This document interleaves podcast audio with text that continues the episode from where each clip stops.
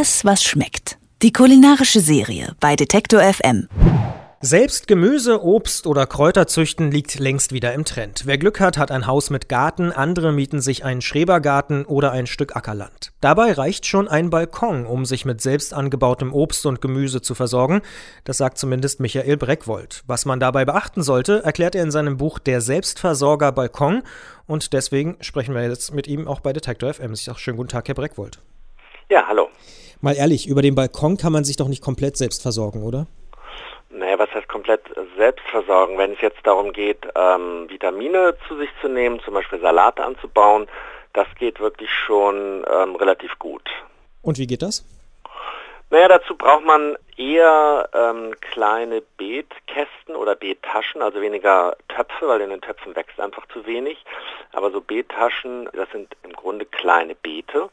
Und da lässt sich wie in einem Garten äh, zum Beispiel Salat aussehen in Reihen oder Radieschen. Und das geht auch jetzt um diese Jahreszeit noch. Also das kann man auch jetzt noch machen, das ist noch nicht zu spät. Also mit Salaten, das ist überhaupt gar kein Problem. Es gibt ähm, Pflück- und Schnittsalate, das ist so ähnlich wie Kopfsalat. Die kann man ähm, noch bis in den Juni hinein aussehen und dann bis in den Herbst hinein ernten. Und dann gibt es natürlich auch diese typischen Herbst- und Wintersalate, die man wirklich dann erst so im Hochsommer, also ab Juli aussät. Also der bekannteste ist wahrscheinlich der Feldsalat. Jetzt habe ich letztes Jahr auch ein Experiment gewagt und dachte, ach, Balkon und Tomaten, das passt gut zusammen. Habe mir auch so ein kleines Beet gebaut in so einer Kiste. Habe da Tomaten angebaut. Ist auch was geworden, sind auch ein paar dran gewesen. Allerdings überschaubare Anzahl und geschmacklich, ehrlich gesagt, eine ziemliche Katastrophe. Was muss man denn beachten, wenn man auf dem Balkon Gemüse anbauen will? Naja, um vielleicht nochmal auf die Tomaten einzugehen, ähm, die brauchen einfach viel Wärme. Das ist ganz wichtig und also auch viel Sonne. Und der letzte Sommer war ja vielerorts nicht so schön. Dann kann es auch schon sein, dass die nicht so richtig ausreifen. Also ähm, sonnig sollte es sein, möglichst geschützt. Ähm, Tomaten ähm, möglichst ganz an, der, an, der, an die Hauswand schieben, sodass sie irgendwie auch von der Wärme der Wand noch profitieren können. Ja, das sind eigentlich die Grundvoraussetzungen. Man muss natürlich irgendwie auch Wasser in erreichbarer Nähe haben, damit man seine Pflanzen regelmäßig wässern kann. Was wird denn besonders häufig falsch gemacht beim Gemüseanbau auf dem Balkon? Ach, ich denke, es gibt nicht Dinge, die man so ganz grundsätzlich falsch machen kann, weil ähm, ich sag mal, ähm, gut, vielleicht sollte man mal mit der Erde anfangen.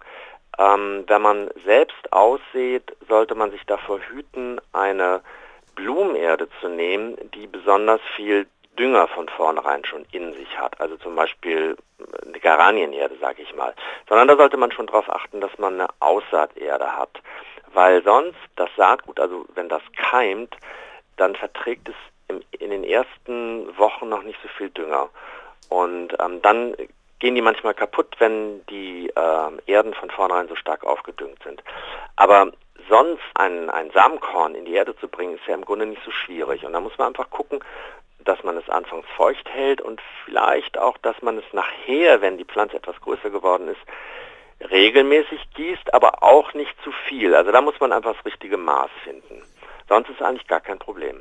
Jetzt interessiert mich noch persönlich der ökonomische Aspekt. Letztes Jahr mein Experiment von den Tomaten habe ich schon angesprochen. Das habe ich doch relativ regelmäßig gegossen und im Nachhinein habe ich mich gefragt, ob es nicht günstiger wäre, die Tomaten im Supermarkt zu kaufen. Was, das ganze Wasser, was ich da investiert habe, die Erde beispielsweise. Also ist es, lohnt es sich auch wirtschaftlich oder ist es wirklich eher so fürs gute Gewissen und dass man es selber angebaut hat?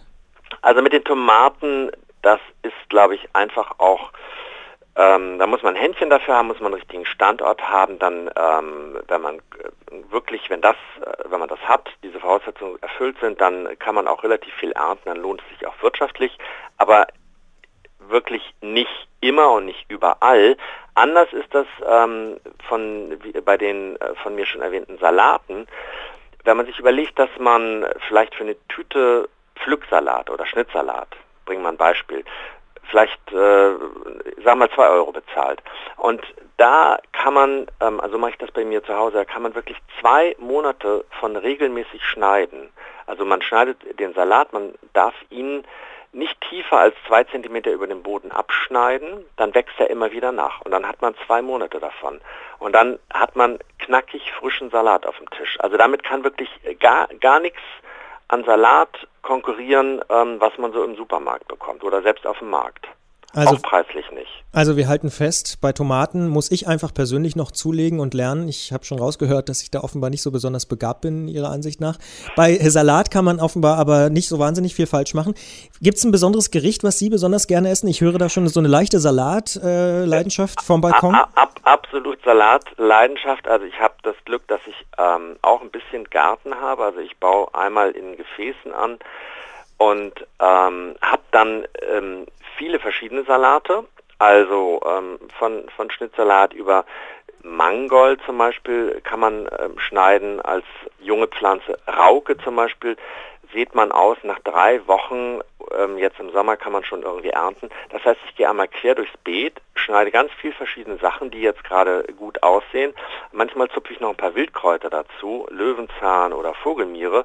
Und das kommt dann in eine große Salatschüssel, wird mit einer leckeren Soße angemacht und ähm, vielleicht mit Schafskäse oder mit Parmesankäse, also je nachdem, manchmal kommt auch ein bisschen Putenfleisch dazu und dann, das gibt einfach eine wirklich eine tolle Mischung, die jedes Mal anders schmeckt. Das sagt Michael Breckwold. Er hat das Buch geschrieben, Der Selbstversorger Balkon und er ist es offenbar auch. Ich bedanke mich sehr für das Gespräch und vielleicht wage ich es ja nächstes Jahr nochmal mit den Tomaten. Ja, danke auch. Alles, was schmeckt. Die kulinarische Serie bei Detektor FM.